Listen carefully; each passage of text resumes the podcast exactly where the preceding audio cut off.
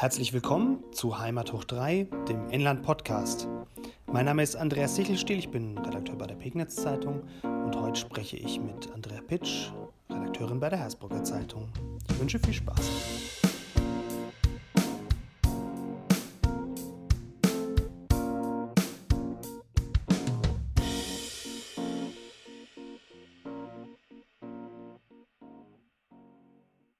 Hallo Andrea, grüß dich. Hallo Andrea, servus. Mal wieder eine neue Woche. Ja, ging schnell seit letzter Woche, gell? Allerdings. Und wieder viele spannende Themen. Ich glaube, Ja, du hast viel da los. gleich eins, das äh, ziemlich brisant ist. Ja, ähm, Susanne G. Susanne G. Der Prozessauftakt vor dem Oberlandesgericht in München, der war gestern. Und meine Kollegin Andrea Beck, die war dabei im Gerichtssaal.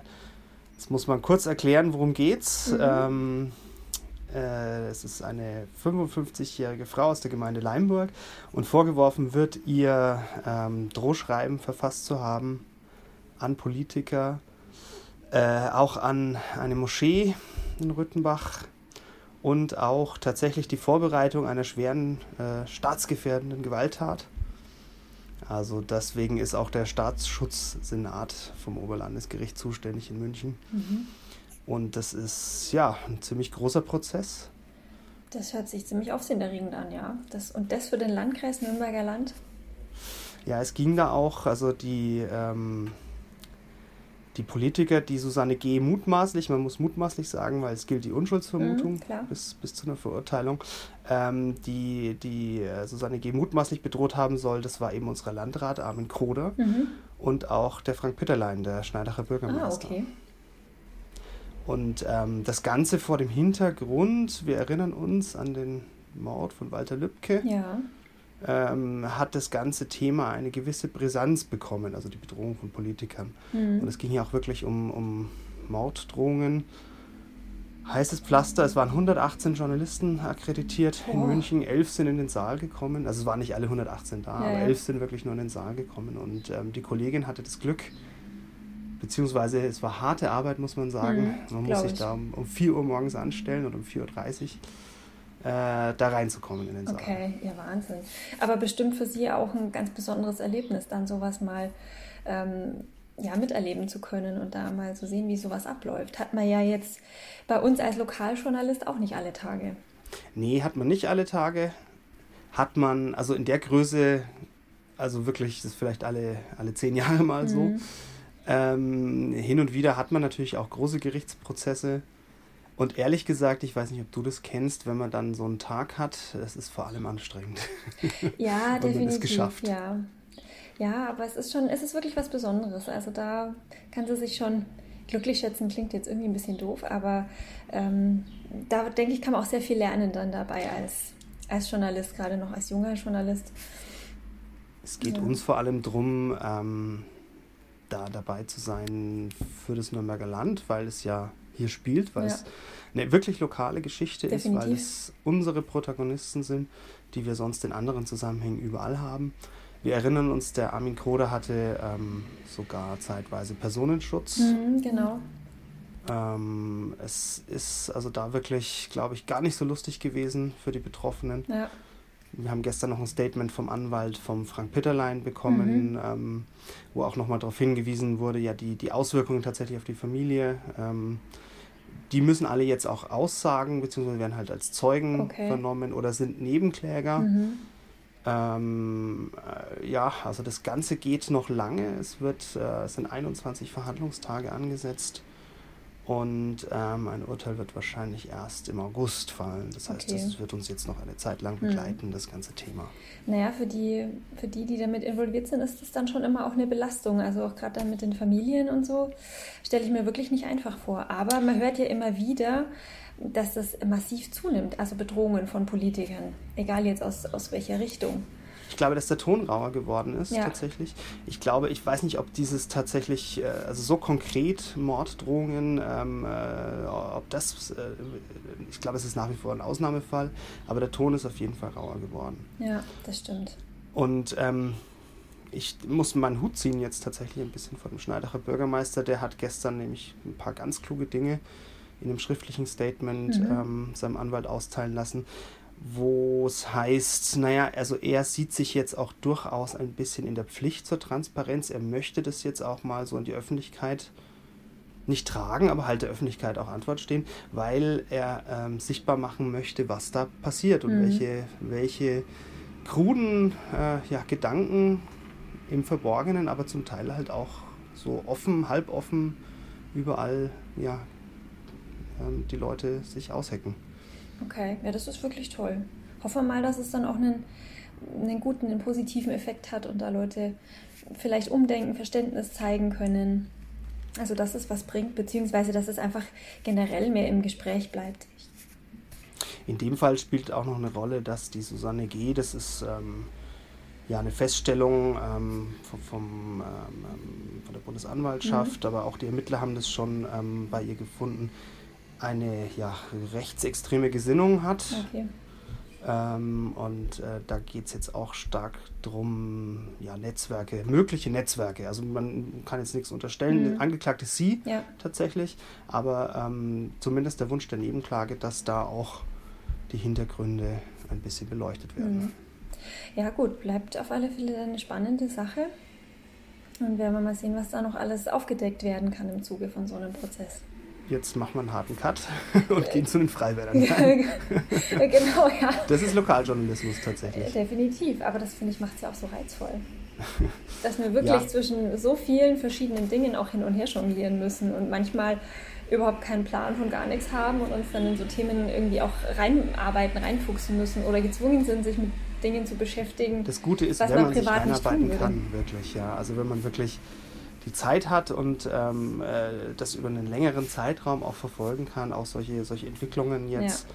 wie in dem Fall mit der Susanne G., wo dann halt, ja, das geht ja schon seit März 2020 eigentlich, da wussten wir erstmal von der Drohbriefserie. Genau, ja. Und dann später hieß es ja eine mögliche Tatverdächtige ja. festgenommen. So, und das ist, ähm, ja, ich finde, davon lebt das Ganze auch. Definitiv.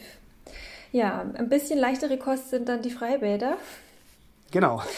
ähm, eigentlich würden sich viele Leute ja jetzt so im Mai drauf freuen, wenn es denn jetzt dann endlich mal wieder ein bisschen wärmer werden würde, ähm, planschen zu gehen.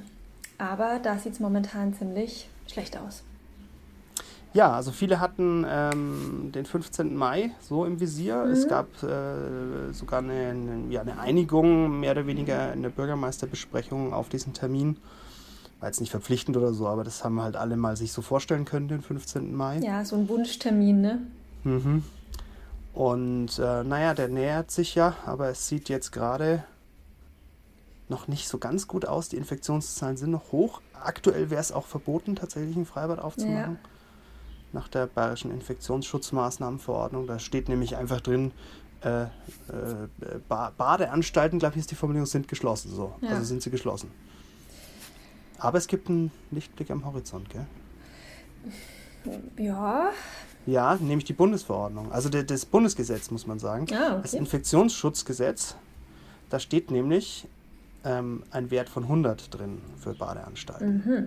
Naja, da würden wir uns ja langsam nähern, aber es bleibt ja trotzdem immer die Frage, ob nicht Bayern wieder sein eigenes Süppchen kocht. Ja, aktuell gilt auch, es gilt immer die strengere Regelung mhm. in dem Fall. Also die, wenn das Land eine strengere Regelung hat, dann, dann darf es das machen und in dem Fall würde jetzt die bayerische noch gelten, ja. die, die einfach sagt, das ist zu. Aber ähm, natürlich, wenn der Bund schon sowas vorgibt, vielleicht schwenkt Bayern ja um auf die Bundeslinie und dann mit der Inzidenz 100 wäre eine Öffnung möglich. Das ist jetzt zumindest mal so die Hoffnung mhm. von vielen Gemeinden.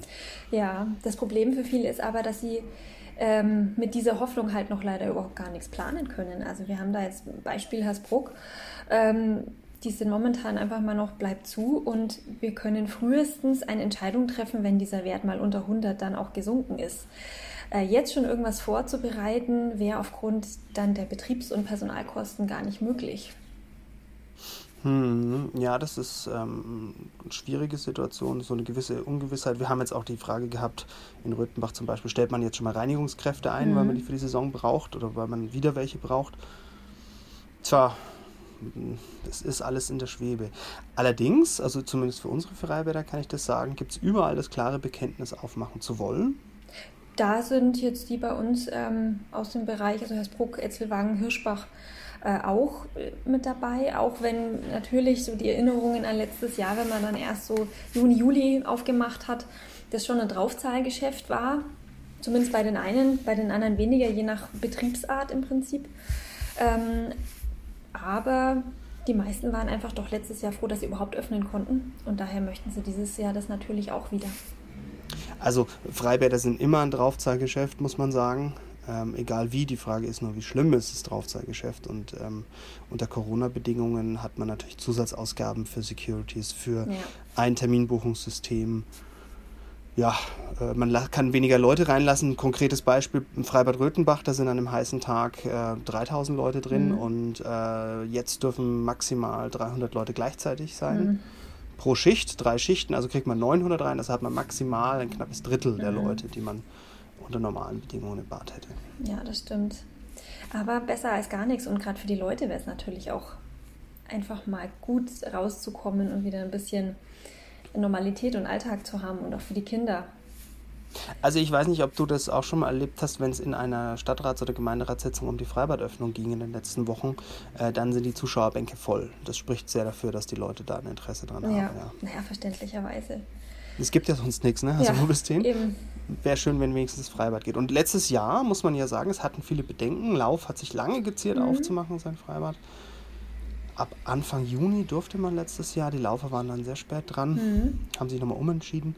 Und aber trotzdem eine positive Bilanz gezogen am Ende. Hat gut funktioniert. Ja, also das haben wir auch flächendeckend eigentlich gehört. Ähm, zum Beispiel aus Etzelwang, ist ja schon angrenzend Oberpfalz. Ähm, aber das ist ein sehr schönes Bad, sehr beliebt auch und ähm, die waren total positiv letztes Jahr. Also die hatten ein Hygienekonzept, das mit den Auflagen, das hat alles gut funktioniert. Die Leute waren im Großen und Ganzen auch sehr verständnisvoll für das, was eben umgesetzt wurde. Ähm, ja, und daher sind die Hoffnungen natürlich schon groß, dass das dann dieses Jahr auch wieder so reibungslos funktionieren kann. Schön, dann freuen wir uns aufs Freibad. Ja, wir aber dazu muss gucken. es mal ein bisschen warm werden. warm, ja, jetzt ist es wieder ein bisschen kälter, aber es ist, äh, ging ja schon so langsam. Ja. Ähm, wir müssen mal gucken. Es ist so, dass die jetzige Infektionsschutzmaßnahmenverordnung, die läuft noch bis zum 9. Mai. Mhm. Die ist jetzt nicht verlängert worden. Genau. Ähm, das heißt, man könnte dann, also mal frühestens zum 9. Mai, könnte der Freistaat sich irgendwie bewegen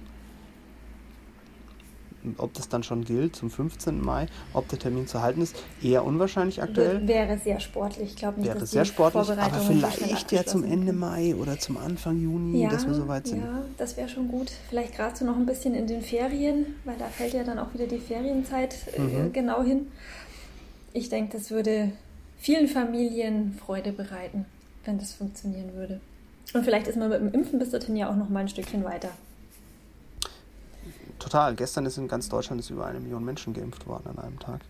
Das ist Rekord gewesen. Also mhm. ich glaube, dass das jetzt wirklich Fahrt aufnimmt. Und wir haben jetzt auch zwei neue Impfzentren dann im Landkreis. Genau, genau. Herschburg-Altdorf. Ja. ja, das wird auf alle Fälle was bringen. Da hat man doch ein bisschen Optimismus. Ähm, wenn, man, wenn man nicht ins Freibad geht, dann geht man wohin? In den Garten. Ja, Genau, und wo sollte man dann vorher hingehen? In den Gartenmarkt oder in den Baumarkt. Die sorgen momentan für ziemlich Verwirrung, beziehungsweise nicht die Märkte an sich, aber die Regelungen dazu. Ja. Da hatten wir aber auch Pech im Landkreis, weil wir zunächst über der 150 lagen. Ja, genau. Und dann griff die Bundesnotbremse. Und dann war nichts mehr erlaubt. Also auch kein Click and, also Click and Collect war das Einzige, was mhm. noch ging. Click and Meet nicht mehr. Das Einkaufen mit Test und mit, mit Termin. Genau das Ganze für fünf Tage. Nee, es ging am ja. Samstag los und am Donnerstag war es vorbei ja. dieser Woche. Ja. Und jetzt darf man aber wieder. Aber vorher gab es ja noch die kleine Verwirrung, dass eigentlich unser Wert schon wieder unter 150 war, aber trotzdem noch diese Notbremse gezogen hat, weil das mal so einmalig festgelegt wurde. Genau. Und da waren, also ich hatte zum Beispiel eine Leserin dann am Telefon, die total verwirrt war und sagte, aber warum? Wir haben doch jetzt schon irgendwie zwei Tage eigentlich wieder unter 150, aber trotzdem geht das jetzt nicht und das verstehe ich jetzt nicht. Ähm, und also das äh, kann ich durchaus nachvollziehen, dass Leute da erstmal ja, langsam überhaupt nicht mehr durchblicken, was gilt jetzt und wie und warum und ja. Ja, ja, und ähm, es kam ja dann noch hinzu, dass Bayern am Mittwoch wieder was anderes gemacht hat. Mhm. Zunächst waren die ja strenger als der Bund mhm. und hatten Gartencenter, Buchhandlungen, ähm, ähm, Blumenläden auch geschlossen. Genau. Und jetzt sind aber Gartencenter inzidenzunabhängig geöffnet. Das heißt also, auch ohne Test kann man in ein Gartencenter. Mhm. Hm. Was zu der paradoxen Situation führt, dass man manchmal in einen Baumarkt, wenn der ein eingeschlossenes Gartencenter hat, dass man dann in den Baumarkt selber nicht dürfte, beziehungsweise jetzt nur mit einem Test dürfte, aber in das Gartencenter des Baumarktes darf man ohne alles rein, mit einer Maske halt. Ja. Ähm, ja. Und dann fragt man sich, ist der Laden jetzt ein reines Gartencenter zum Beispiel oder ist er ein Baumarkt oder was gilt? Es weiß kein Mensch mehr. Ja, ja, es wird langsam einfach immer schwieriger, da durchzublicken. Und die Frage ist halt auch, wie sinnvoll ist es?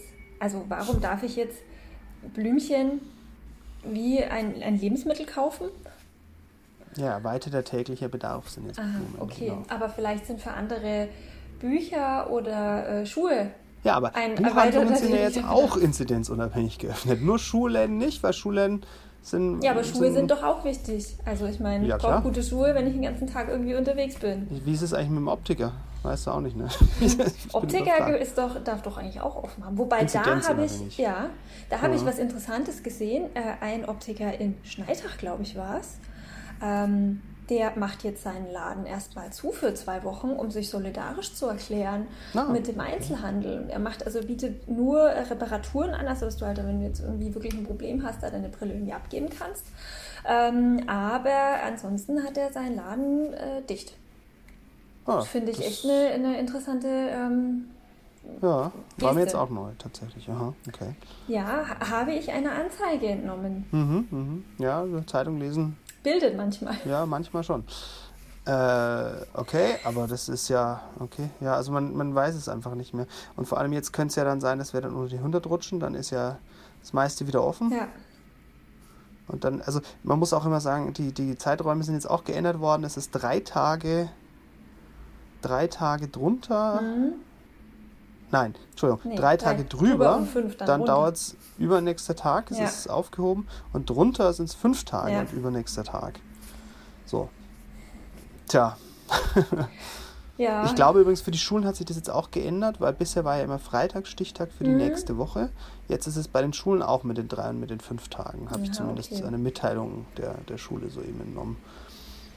Tja. Ja, es wird langsam immer verwirrender. Ich glaube, man braucht dann irgendwie langsam so Zettel überall sich hängen, wie es jetzt gerade aktuell ist. Oder ich weiß gar nicht. Ein, ein Leser hat äh, geschrieben, es ist ganz prägnant. Also man muss mittlerweile Corona studiert haben, um zu wissen, ob man das Haus verlassen darf. das ist gut ähm, getroffen, ja. Es hat was, ja. Definitiv.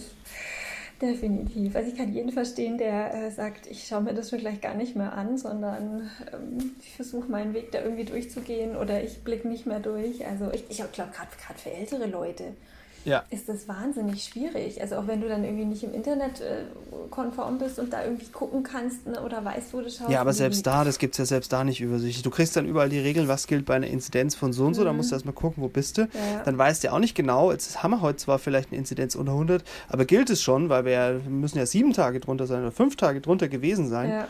Übrigens spannend, wenn du fünf Tage drunter bist, äh, dann wird ja trotzdem gelockert ab dem übernächsten Tag, aber wenn du dann am sechsten Tag schon wieder drüber wärst, mhm. dann wäre ja wär nur irgendwie zwei oder drei Tage offen. Das ist ja, also es geht. Handel ja auch total furchtbar. Also ich meine, wie willst du dich da einstellen, wie willst du da planen mit, mit Personal etc.? Immer dieses Hin und Her. Also der Stein der Weißen, glaube ich, ist das irgendwie auch alles. Nee, nicht. ist es nicht tatsächlich es ist, ist, ähm, ist, halt immer komplexer geworden, das Regelwerk, weil man äh, vielleicht auch allen irgendwie gerecht werden will. Ja. Aber im Endeffekt wird man so niemandem gerecht. Nee, definitiv nicht. Leider Gottes. Also ich meine, natürlich ist nachvollziehbar, dass man da gute Lösungen finden will, aber pff, es wird einfach immer komplizierter. Ich möchte auch nicht am Bürgertelefon des Landratsamts gerade arbeiten, weil da kann man anrufen. Mhm.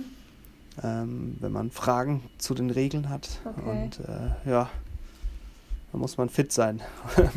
muss man Corona studiert haben.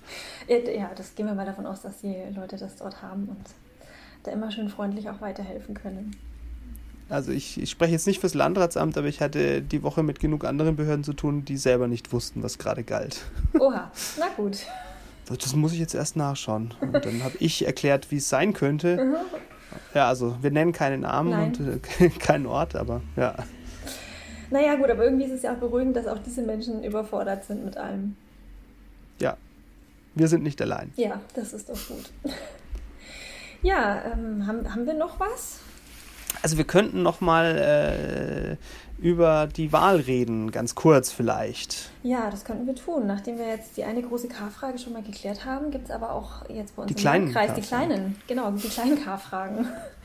Und da geht es ja jetzt doch äh, in Sachen Wahlkampf ein bisschen voran, hat man jetzt so gemerkt die letzten Tage. Es sind jetzt doch ein paar Entscheidungen gefallen zwecks Kandidaten bei uns im Landkreis. Genau.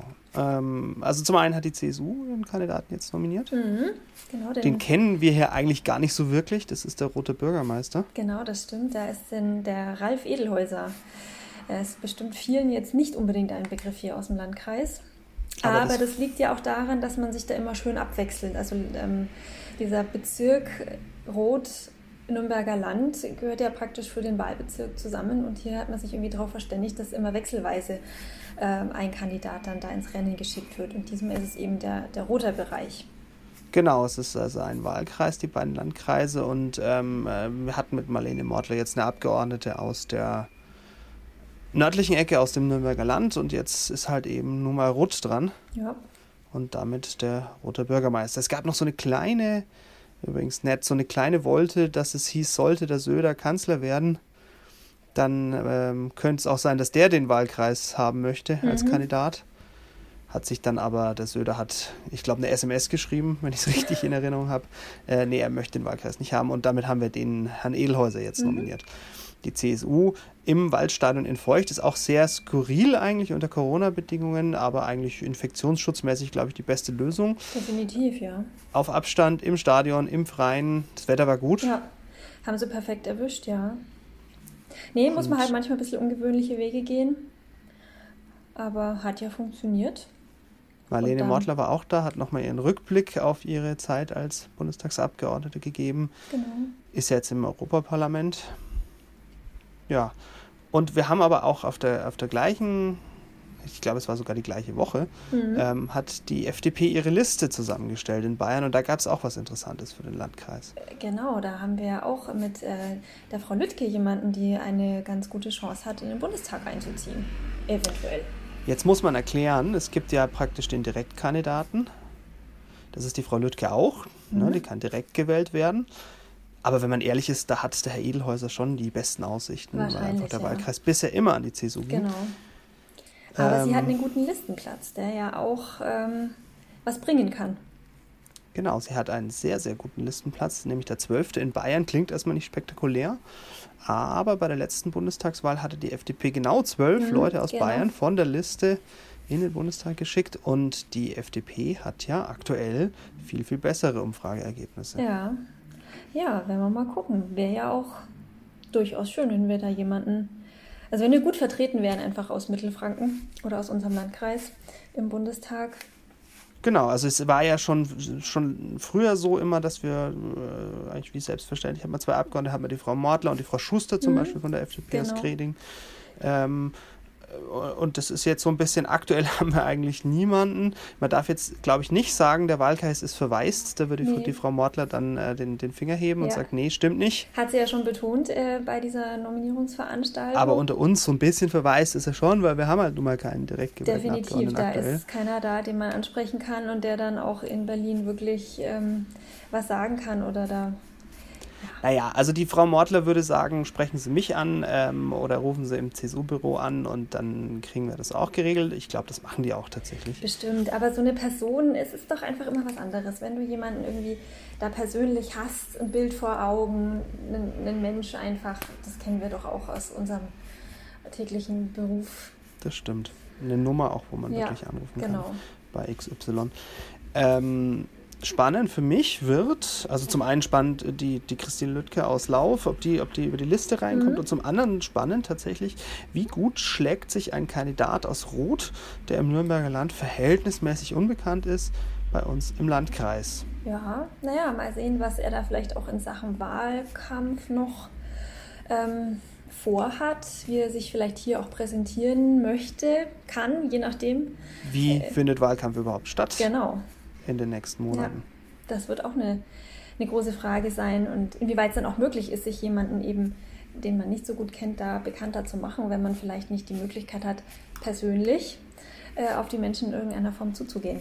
ganz viele Online-Kundgebungen. Ich sehe Ja. schon kommen.